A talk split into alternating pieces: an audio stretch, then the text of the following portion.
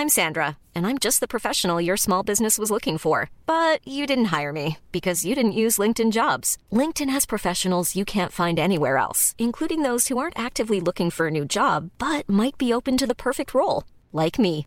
In a given month, over 70% of LinkedIn users don't visit other leading job sites. So if you're not looking on LinkedIn, you'll miss out on great candidates like Sandra. Start hiring professionals like a professional. Post your free job on linkedin.com/people today.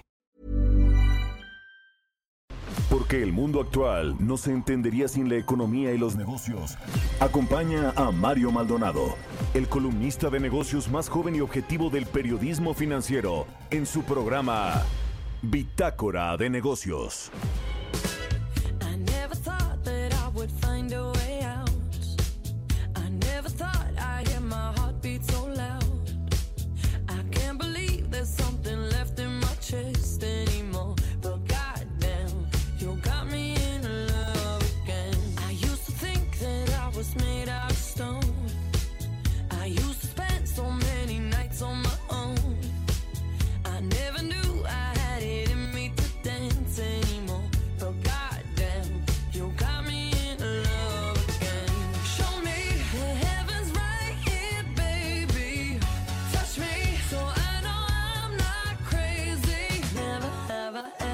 Somebody like you.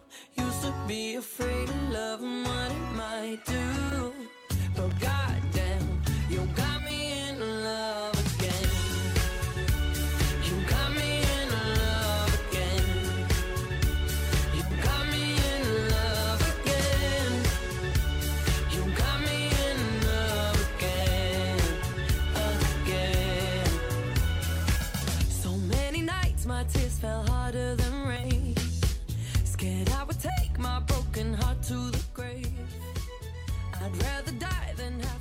¿Qué tal? ¿Cómo están? Muy buenos días. Bienvenidos a Bitácora de Negocios. Yo soy Mario Maldonado, son las 6 de la mañana con 3 minutos y me da mucho gusto saludarlos en este martes 17 de agosto del 2021.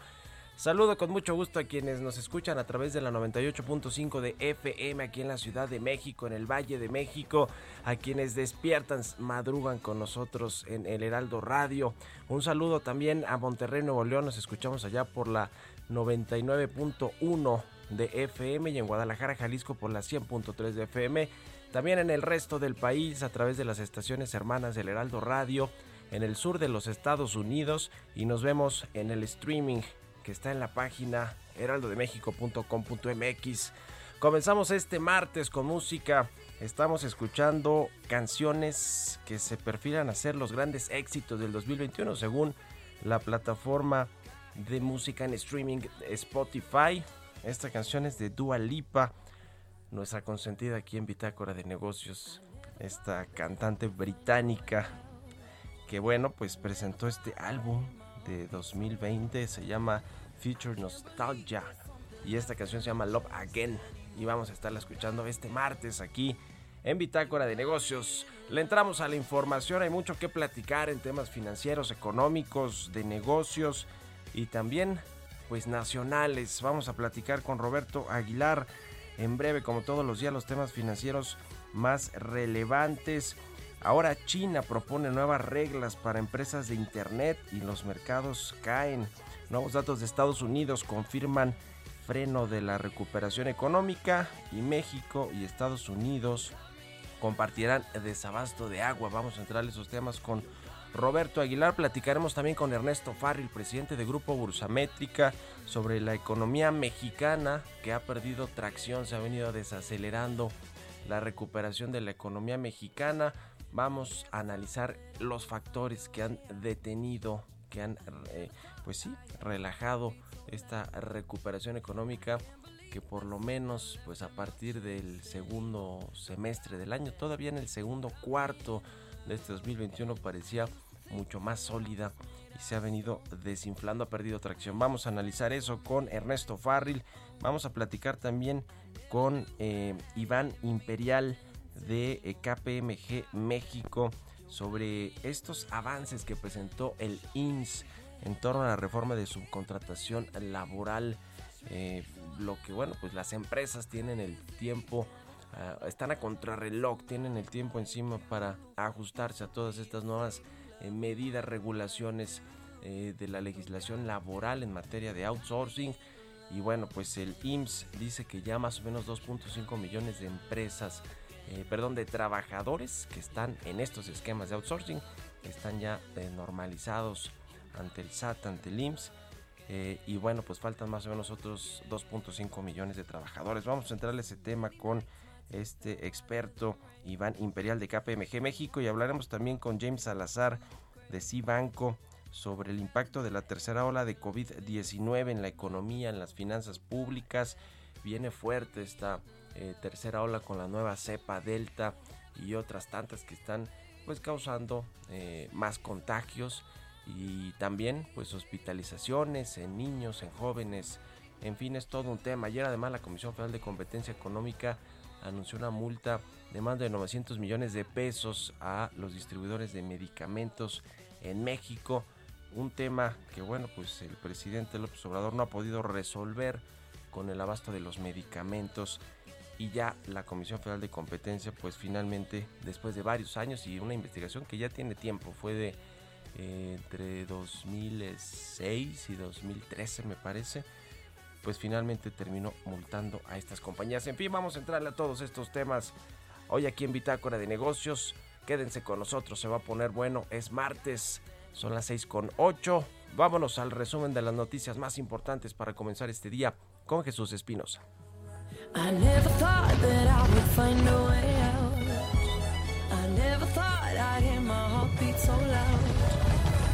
Can't believe there's something left in my chest anymore. You got me in love.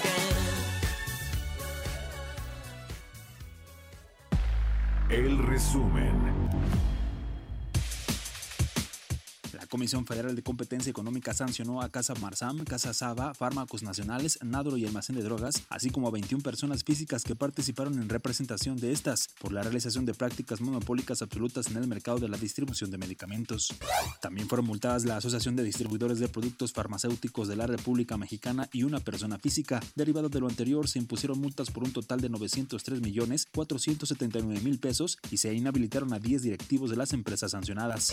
La Comisión de Cambios que preside la Secretaría de Hacienda informó que el Banco de México realizará una subasta de financiamiento por 400 millones de dólares con la línea de intercambio de divisas que mantiene con la Reserva Federal de Estados Unidos para promover de liquidez al mercado cambiario.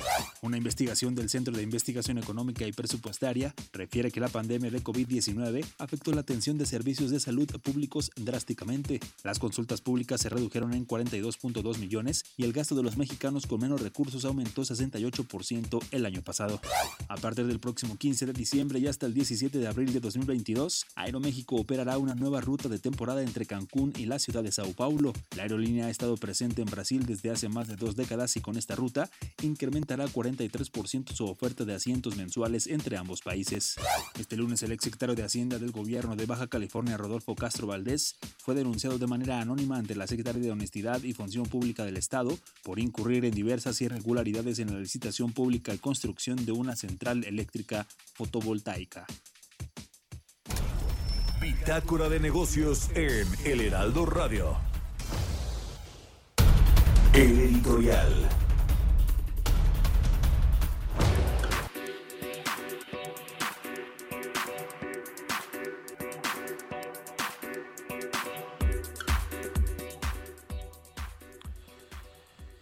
Bueno, pues eh, frentes abiertos en todos lados en materia económica en eh, pues estos días en el gobierno del presidente López Obrador. Por un lado está este asunto de el eh, Temec, las reglas de pues las reglas que tiene este tratado en materia automotriz, por ejemplo, las reglas de origen que requieren las automotrices en México, todo el tema de los sindicatos que ya pues está revisando, levantar incluso el INE a revisar pues eh, cómo se están eligiendo a los líderes sindicales, a los representantes eh, de los trabajadores en distintos eh, temas. Hay asuntos en Tamaulipas, en Matamoros, con maquiladoras, hay temas en la planta de Silao, en, de, de, General Motors, allá en Guanajuato, donde también ahí es donde va a entrarle el INE a revisar pues cómo está este asunto de la eh, elección de los eh, eh, líderes sindicales y la representación de los trabajadores, sobre todo, pues sí, de empresas estadounidenses con presencia en México, que los ampara este TEMEC, el nuevo marco legal que rige el comercio trilateral entre México, Estados Unidos y Canadá. Y también está el asunto del sector energético, que bueno, pues no termina de resolverse. están varios otros temas como estos asuntos del tianguis del bienestar, por ejemplo, que va a el presidente pues prácticamente a regalar, iba a decir subastar, pero es entregar productos directamente a las comunidades y poblaciones más marginadas, productos que fueron incautados porque fueron porque son ilegales, porque no cumplen con las normas de calidad, porque pues son piratas, en fin, todos estos productos el presidente ya decidió que los va a regalar, que se los va a entregar a los más necesitados y esto puede infringir también temas de propiedad intelectual bajo el marco o las reglas del TEMEC. El tema energético, ya le decía, bueno, pues es un, eh, una bomba de tiempo para el gobierno mexicano, el sector de hidrocarburos, el sector eléctrico y bueno, pues por si algo hiciera falta está todo este asunto pendiente del outsourcing, la recuperación de los empleos, por supuesto, el rollo de las pensiones, la, el, retiro de eh, dinero de las cuentas de Afore de los trabajadores mexicanos está a niveles históricos. Eh, eh, que, bueno, pues ese es un problema también que eventualmente pues se va a reflejar en la población mexicana, en los ahorros, en, las afores que tienen los mexicanos, no solo cuando pues ya se retiren o pensando ya en un retiro, en una pensión, sino pues en el corto plazo los desempleados pues ya no van a tener dinero ni siquiera en sus cuentas de afore y de ahí a que encuentren un trabajo pues se ve complicado y se ve complicado también por este asunto del outsourcing y las reglas que tienen que seguir los empresarios micro, pequeños, medianos, grandotes para ceñirse a las nuevas eh, pues regulaciones. En fin, todo esto, pues todo esto quizás es lo que genera que la economía mexicana pues haya desacelerado, ya no esté tan bollante en términos de recuperación económica y si a eso le sumamos todos los días el presidente López Obrador y sus discursos eh, pues eh, anti, anti iniciativa privada en muchos sentidos, no siempre, pues la cosa se pone más difícil. ¿Ustedes qué opinan? Escríbanme en Twitter, arroba Mario Mal a la cuenta arroba Heraldo de México. Economía y mercados. Roberto Aguilar ya está aquí en la cabina del Heraldo Radio. ¿Cómo estás, mi querido Robert? Buenos días. ¿Qué tal, Mario? Me da mucho gusto saludarte a ti y a todos nuestros amigos. Pues vaya, rojos días. Fíjate que las bolsas asiáticas con bajas afectadas por la preocupación debido a las regulaciones chinas para el sector de Internet y el aumento mundial de las infecciones impulsadas por la variante Delta. Ya llegamos a 208 millones de contagios en el mundo. Los mercados también siguieron los acontecimientos en Afganistán y el deterioro de la situación de la capital, Kabul, que eclipsó la fortaleza que las bolsas estadounidenses pues reportaron hasta ayer.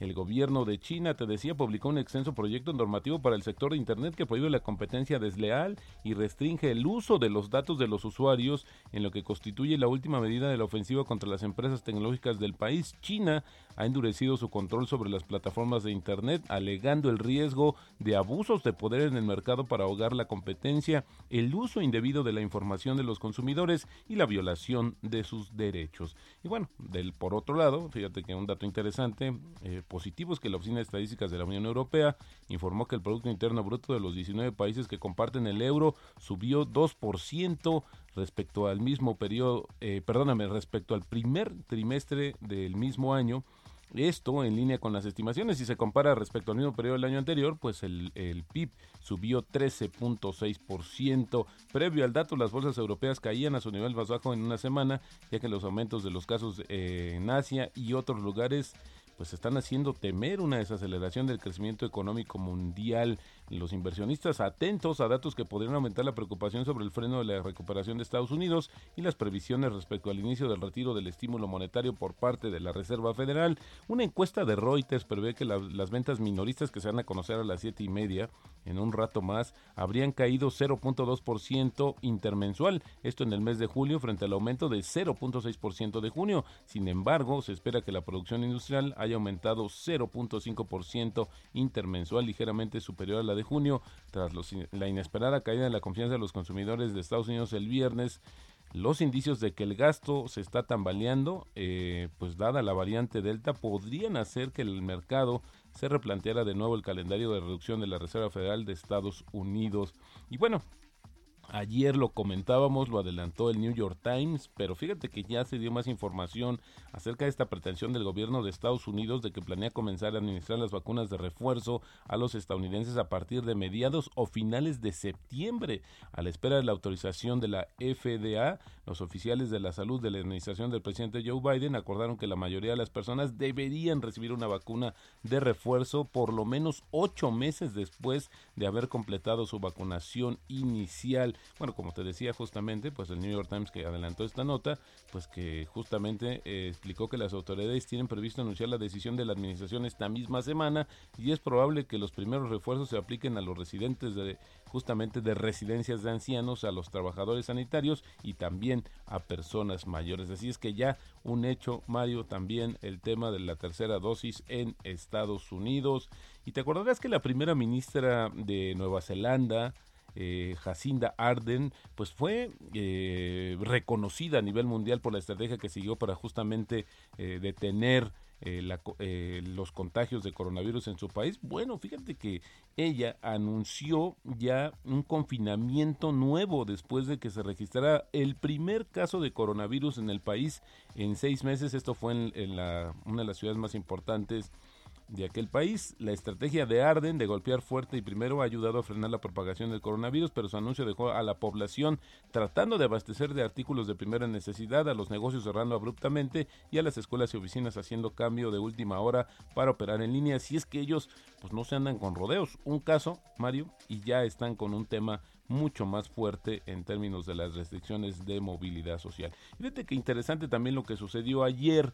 Funcionarios de Estados Unidos emitieron por primera vez una declaración oficial de escasez para el, enorme embalse occidental del lago Mead provocando que cortes de agua en el suroeste del país, afectando, afectado por la sequía. La escasez va a reducir la aplicación de agua en Arizona, Nevada y también en México para el año que comienza en octubre. Esto lo dijo la Oficina de Recuperación de Estados Unidos en su comunicado. Arizona va a perder 18% de, de, su distribución anual, mientras que Nevada será, verá recortes del 7% y las asignaciones a México se van a bajar en un 5%.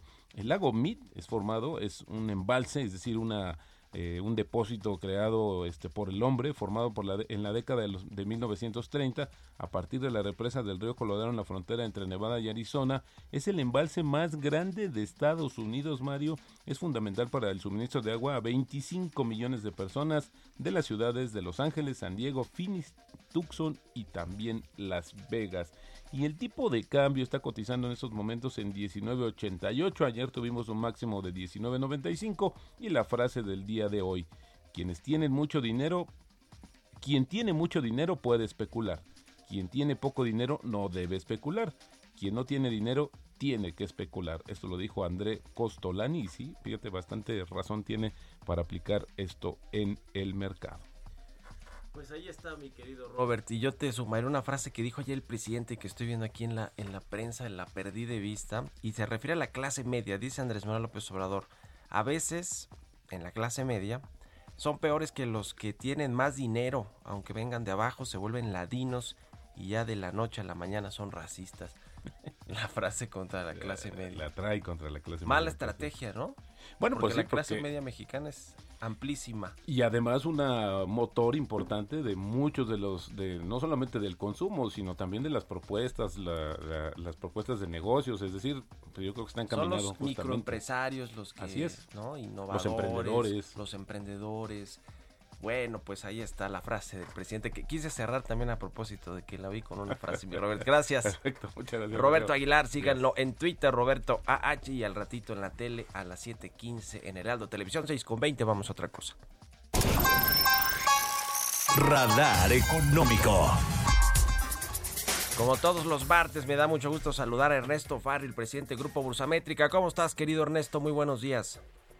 Muy bien, ¿tú qué tal, Mario? Bien, Buenos bien, días muchas a todos. gracias. Oye, la economía mexicana ha perdido tracción. Platícanos de tu columna de ayer en el financiero. Sí, cómo no. Bueno, pues eh, conocimos algunos datos y otros que producimos nosotros que sí dan evidencia de que estamos perdiendo tracción. Es decir, si, hay una desaceleración importante en los últimos dos meses. Primero, por ejemplo, la producción industrial.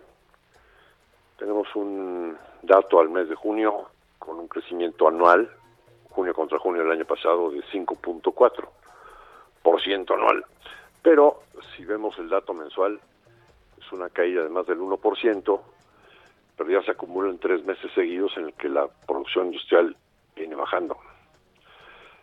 Luego, el otro indicador que tenemos es eh, nuestro indicador IBEM, índice busométrica de la economía mexicana, que es el más oportuno de los indicadores que tenemos en la empresa. Y pues, bueno, pues esta para el mes de julio, que es lo que nos dice cuánto pudo haber crecido la economía mexicana en el mes de julio, el IGAE.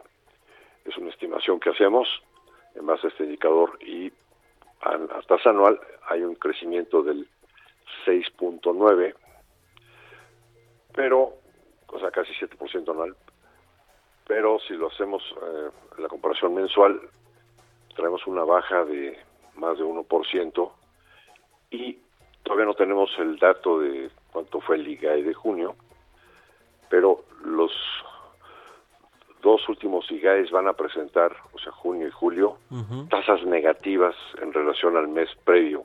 Sí. Y con esto pues estamos viendo que sí hay una contracción de la economía. En este caso, en julio, hay más contracción en la parte industrial que en la parte de servicios. Eh, lo cual tiene que ver también con una serie de escasez de insumos que hay a nivel global que están afectando seriamente a la producción, sobre todo, por ejemplo, de automóviles. La producción automotriz cayó 26% anual en el mes de julio. ¿Cuáles otros indicadores nos, nos revelan que estamos desacelerándonos? ¿Y, y a qué se debe? ¿Cuáles, cuáles son, eh, digamos, lo- los, eh, factores que están jugando ahí en contra de la recuperación más rápida? En- hay otro más que es el de la inversión fija bruta, ese el último dato lo tenemos a mayo, aunque a tasa anual ya se ve una variación positiva pues, contra mayo del año pasado que se paró toda la economía. Entonces también está- estamos viendo que todavía estamos en terreno negativo y sobre todo una, inversión muy baja en relación al tamaño de la economía, ¿no? Y si no hay inversión, imposible que pueda haber más crecimiento. La parte de servicios que se ve mejor en el mes de julio se puede atribuir al flujo de remesas familiares, que son 4.400 millones de dólares en el mes de julio. El mes de junio anterior eran 4.500. Es un flujo muy, muy importante para el tamaño de nuestra economía.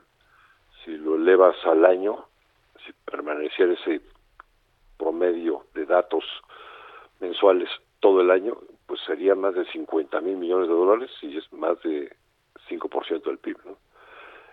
Entonces, básicamente lo que, lo que el problema es la crisis de confianza, la falta de inversión del sector privado principalmente, lo que está reflejándose en esta situación de una economía con anemia. Pues sí. El sector privado, que bueno, pues ya decíamos, no, no es el favorito del presidente López Obrador. Muchas gracias, como siempre, mi querido Ernesto. Te mando un abrazo, muy buenos días. Igualmente, Mario, que estén muy bien. Vamos Buen a hacer todos. una pausa, ya volvemos.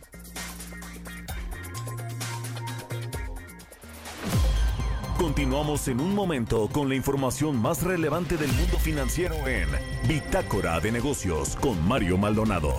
Regresamos. Heraldo Radio, la H que sí suena y ahora también se escucha. Estamos de vuelta en Bitácora de Negocios con Mario Maldonado.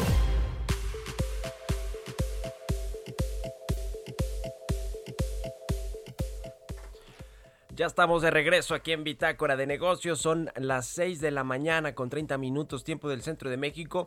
Le decía con eh, Roberto Aguilar sobre esta frase de ayer del presidente del observador que a mí me, me pasó desapercibida y tampoco la vi, eh, digamos, mucho en los medios de comunicación, pero se refiere a la clase media. De nuevo, una cargada en contra de la clase media. Le vamos a pasar ahorita la frase completa para que usted juzgue y le doy unos datos de qué es la clase media y a quién se está refiriendo el presidente. Hay que estigmatizar la corrupción, porque esa ambición enfermiza por lo material lleva a cometer horrores. Vamos a seguir así, poniendo por delante el dinero. No, vamos pensando en formar una clase media con ingresos, pero con humanismo, con sentimientos, con amor al prójimo, no una clase media egoísta, clasista, racista.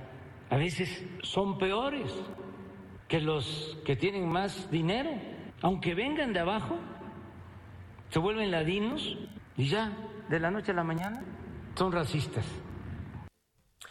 Bueno, pues ahí están las declaraciones completas del presidente López Obrador para que no digan aquí que sesgamos o luego ya ven que nos ponen en la mañanera con comentarios negativos, etcétera, etcétera. La clase media, según el INEGI, es el 42.4% de los hogares del país. Eh, de acuerdo con sus ingresos y de acuerdo con algunos otros temas de eh, pues cuánto cuánto ganan al, mes digamos los integrantes de los hogares si tienen acceso a una computadora si tienen ciertos eh, productos electrodomésticos en sus casas, en fin, las condiciones en las que vive la clase media, que no es pues una clase, eh, es una clase media muy, muy extensa y, muy diversa, no es una clase media rica la que tenemos en México definitivamente. Y además de todo muchos otros muchos mexicanos eh, a pesar de que más o menos cuatro de eh, o poquito menos de, cada 10 mexicanos son clase media, por lo menos 6 de cada 10 se consideran clase media, aunque no estén formalmente pues en estos en esta categoría por su nivel de ingresos y otras condiciones que el INEGI revisa cuando hace sus encuestas. A todos estos el presidente López Obrador pues los está metiendo en una sola bolsa y les llama pues como ya lo escucharon que no voy a repetirlo. 6 con 32 minutos. Entrevista.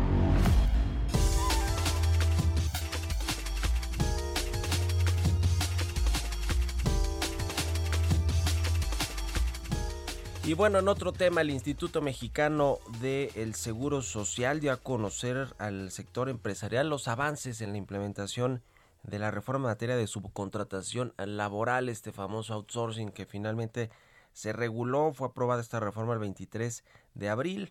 Hay eh, varios mecanismos que el IMSS puso a disposición para facilitar a las empresas pues las obligaciones de sustitución patronal, de manejo de incapacidades, en fin, varios, varios asuntos. Ahí explicó el titular del IMSS, Zoe eh, Robledo, eh, eh, pues sobre estos, le decía, 2.55 millones de patrones reales que ya han migrado a estos esquemas de, pues, de nueva regulación laboral. Hay alrededor de 5 millones de trabajadores que están en estas condiciones o estaban, de los cuales más o menos la mitad ya están regularizados, según lo que dice el IMSS, y además su salario subió de 40 471.9 a 528.2 pesos en promedio, es decir, un 12% de incremento. En fin, va- varios temas que vamos a platicar, analizar con Iván Imperial, él es socio de Seguridad Social y Servicios Fiscales por remuneraciones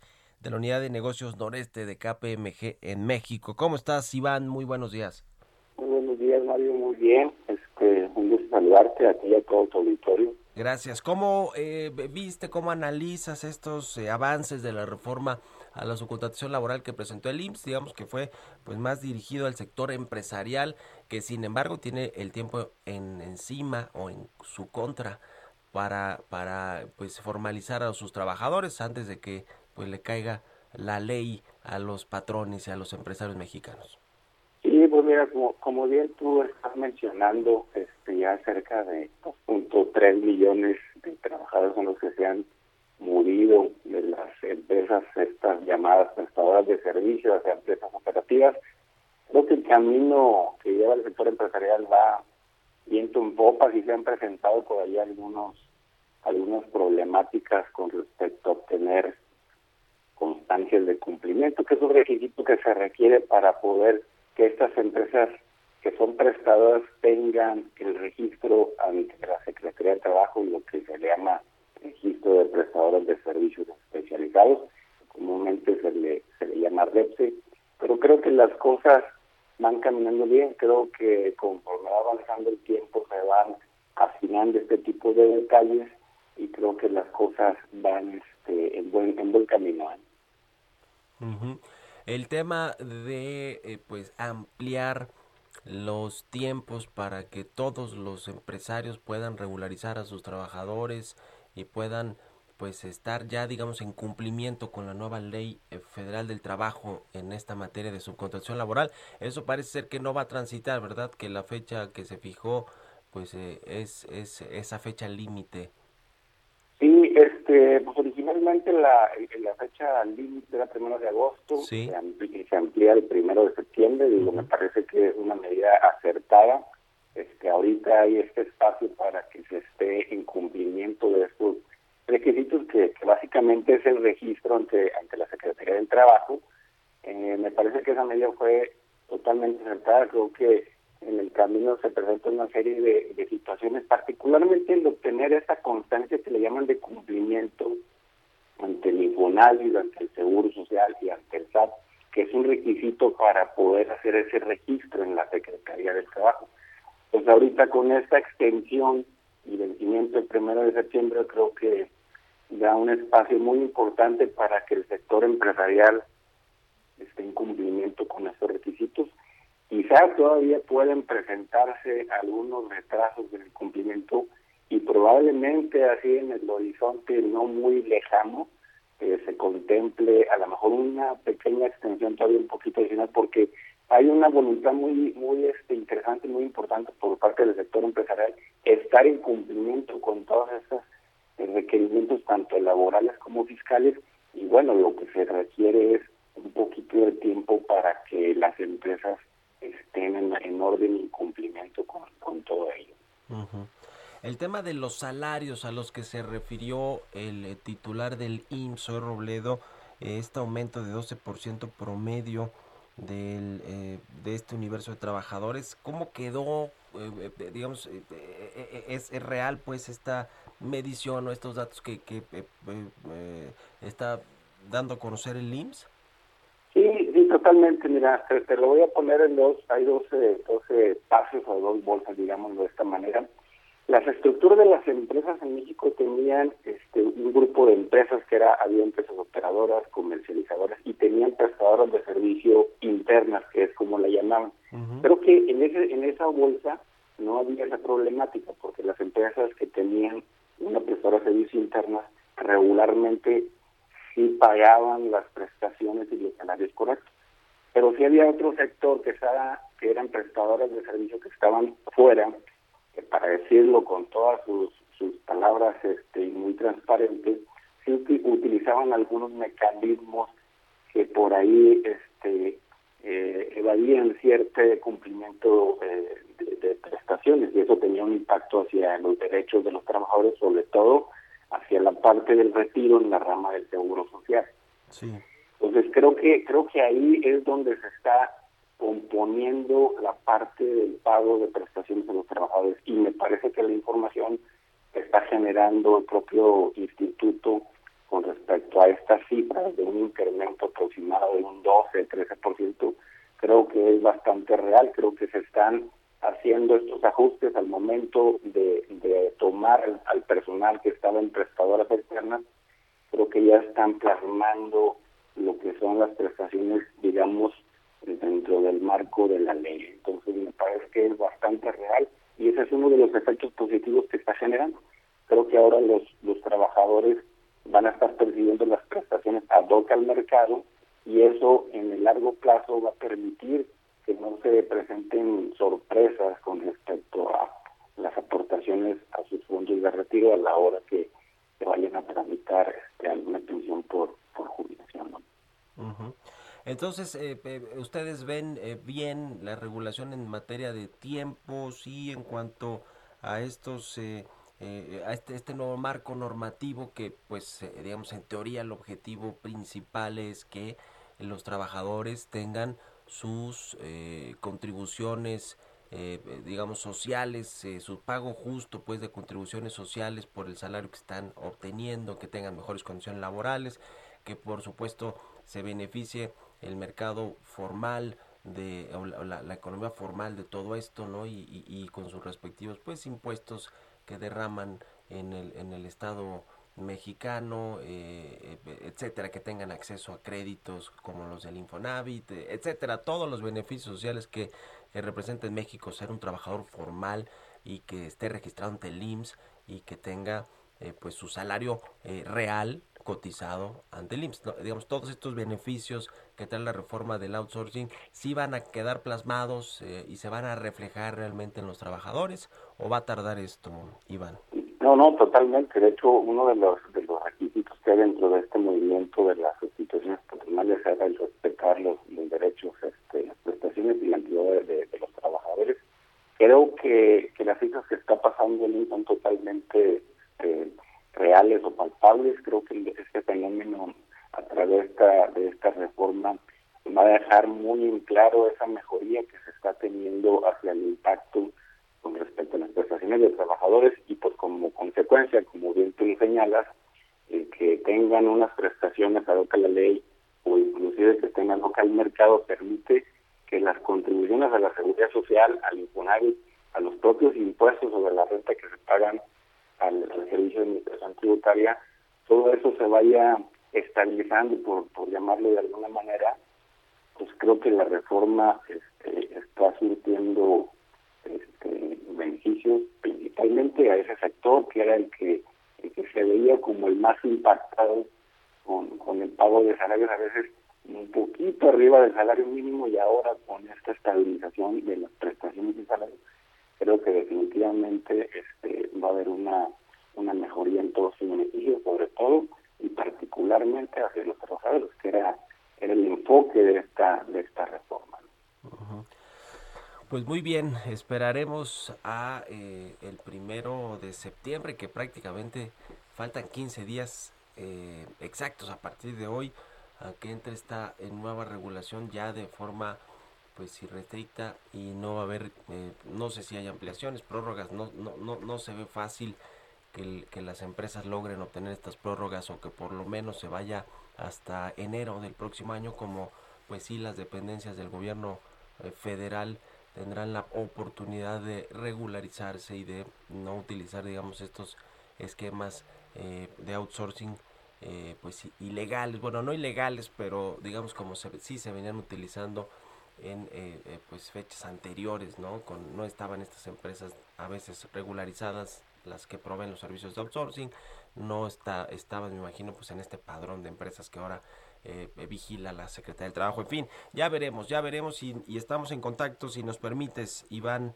eh, Imperial eh, de KPMG México. Gracias por haber tomado la entrevista y muy buenos días. Gracias a ti, Mario, y que tengan un buen día. Que estés muy bien. Hasta luego, son las 6 con 43, casi 44 minutos, vamos con las historias empresariales. ¿Aún no te inscribes al reto Actinver? ¿Qué esperas? Aprovecha la oportunidad de aprender y comenzar a practicar en un simulador que recrea los movimientos de la bolsa. Inscríbete antes del 3 de octubre y compite para ganar hasta 500 mil pesos. Retoactinver.com. El verdadero reto es tuyo. Historias empresariales.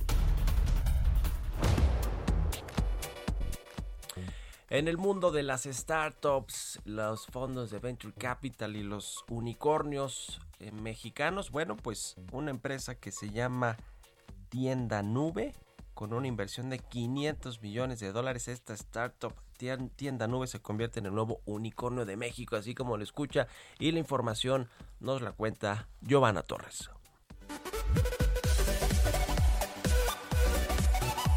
La plataforma de comercio electrónico líder en América Latina, Tienda Nube, recibió una nueva inversión de 500 millones de dólares, lo que la convierte en el nuevo unicornio en México. Se trata de la tercera inversión en startup más grande de América Latina, un hecho que ubica a Tienda Nube como la quinta startup más valiosa en la región, con un valor de 3.1 mil millones de dólares. Santiago Sosa, CEO y cofundador de la compañía, señaló que con la nueva inversión se reforzará la misión de reducir las barreras del emprendimiento en toda Latinoamérica, asegurando que cualquiera puede vender en el mundo digital. Agregó que está combinando la economía e impactando cientos de miles de empleos directos e indirectos en la región. Tienda Nube, que suma más de 90 mil tiendas, acumula un financiamiento de 620 millones de dólares de inversión en el último año, lo que le brinda la oportunidad de acelerar el crecimiento de la compañía en los mercados donde tiene presencia,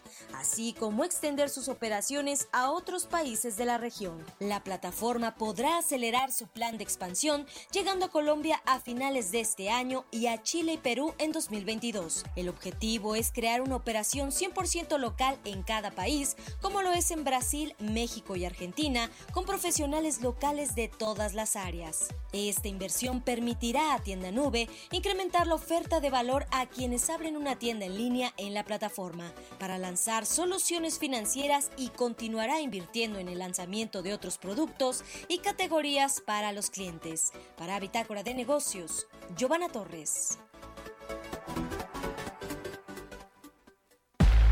Entrevista.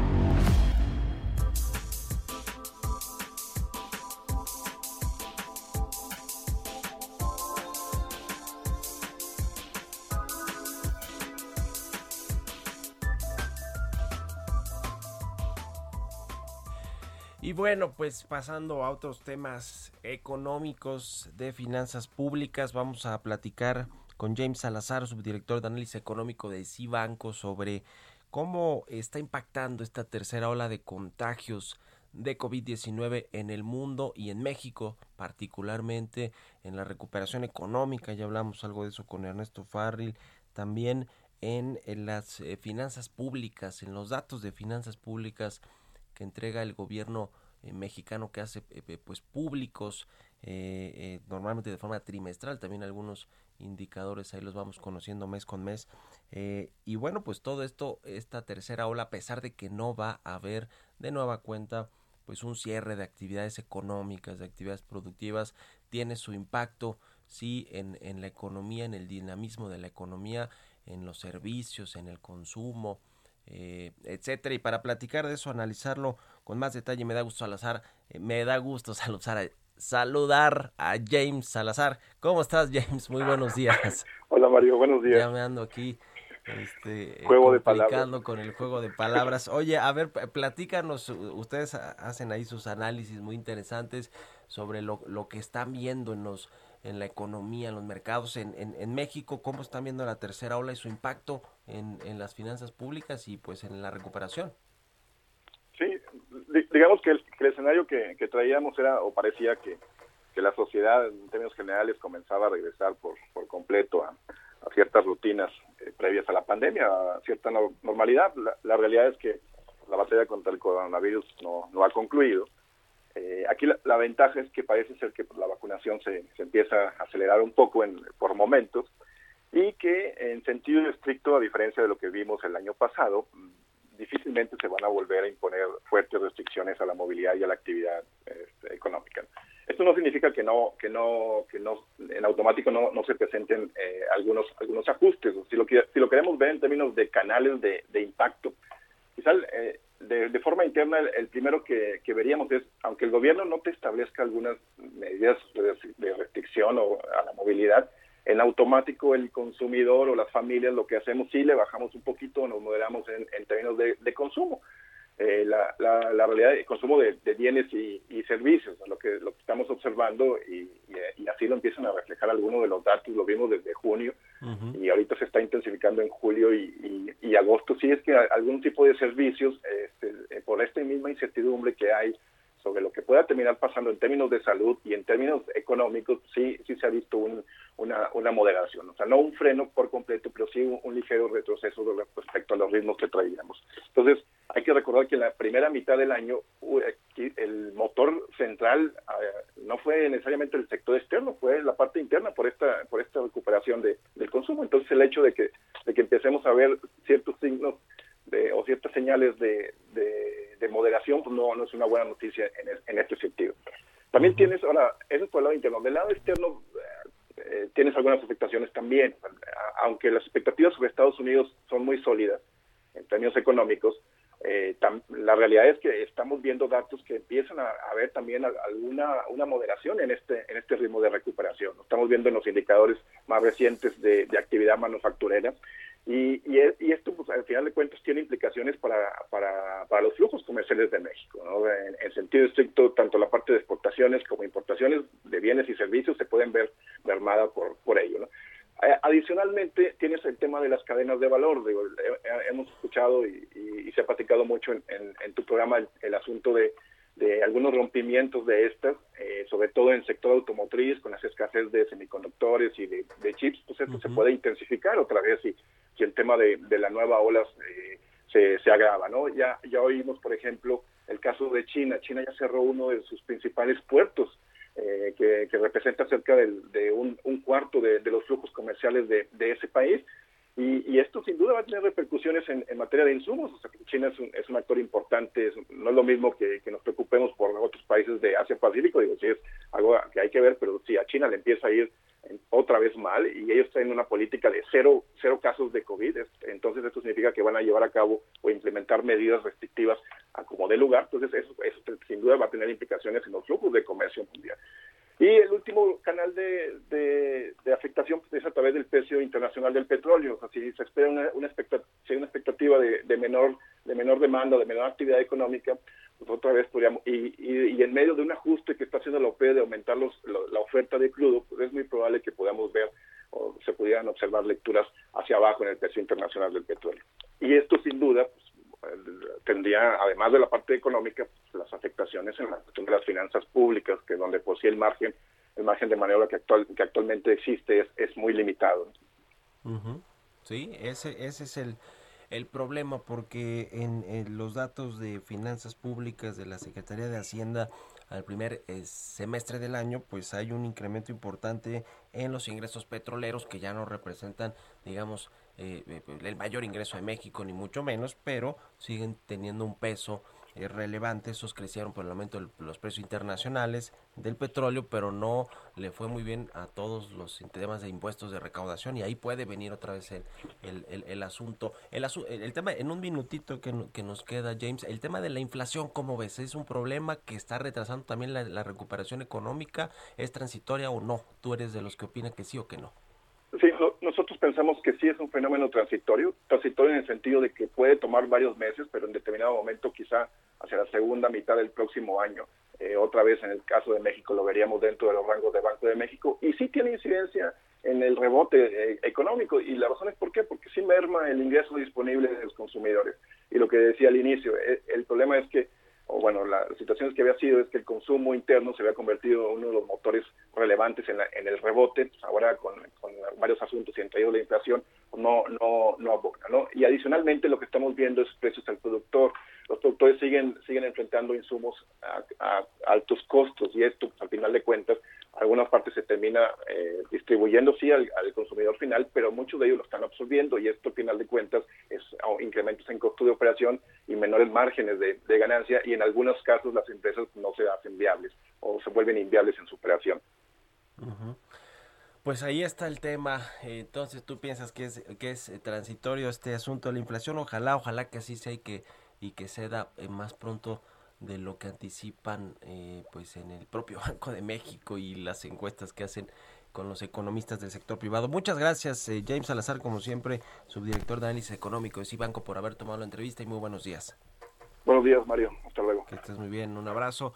Y gracias a todos ustedes por habernos acompañado este martes aquí en Bitácora de Negocios. Se quedan en el Heraldo Radio con Sergio Sarmiento y Lupita Juárez. Nosotros nos vamos a la televisión, al canal 10 en las noticias de la mañana. Y nos escuchamos mañana tempranito aquí a las 6. Muy buenos días.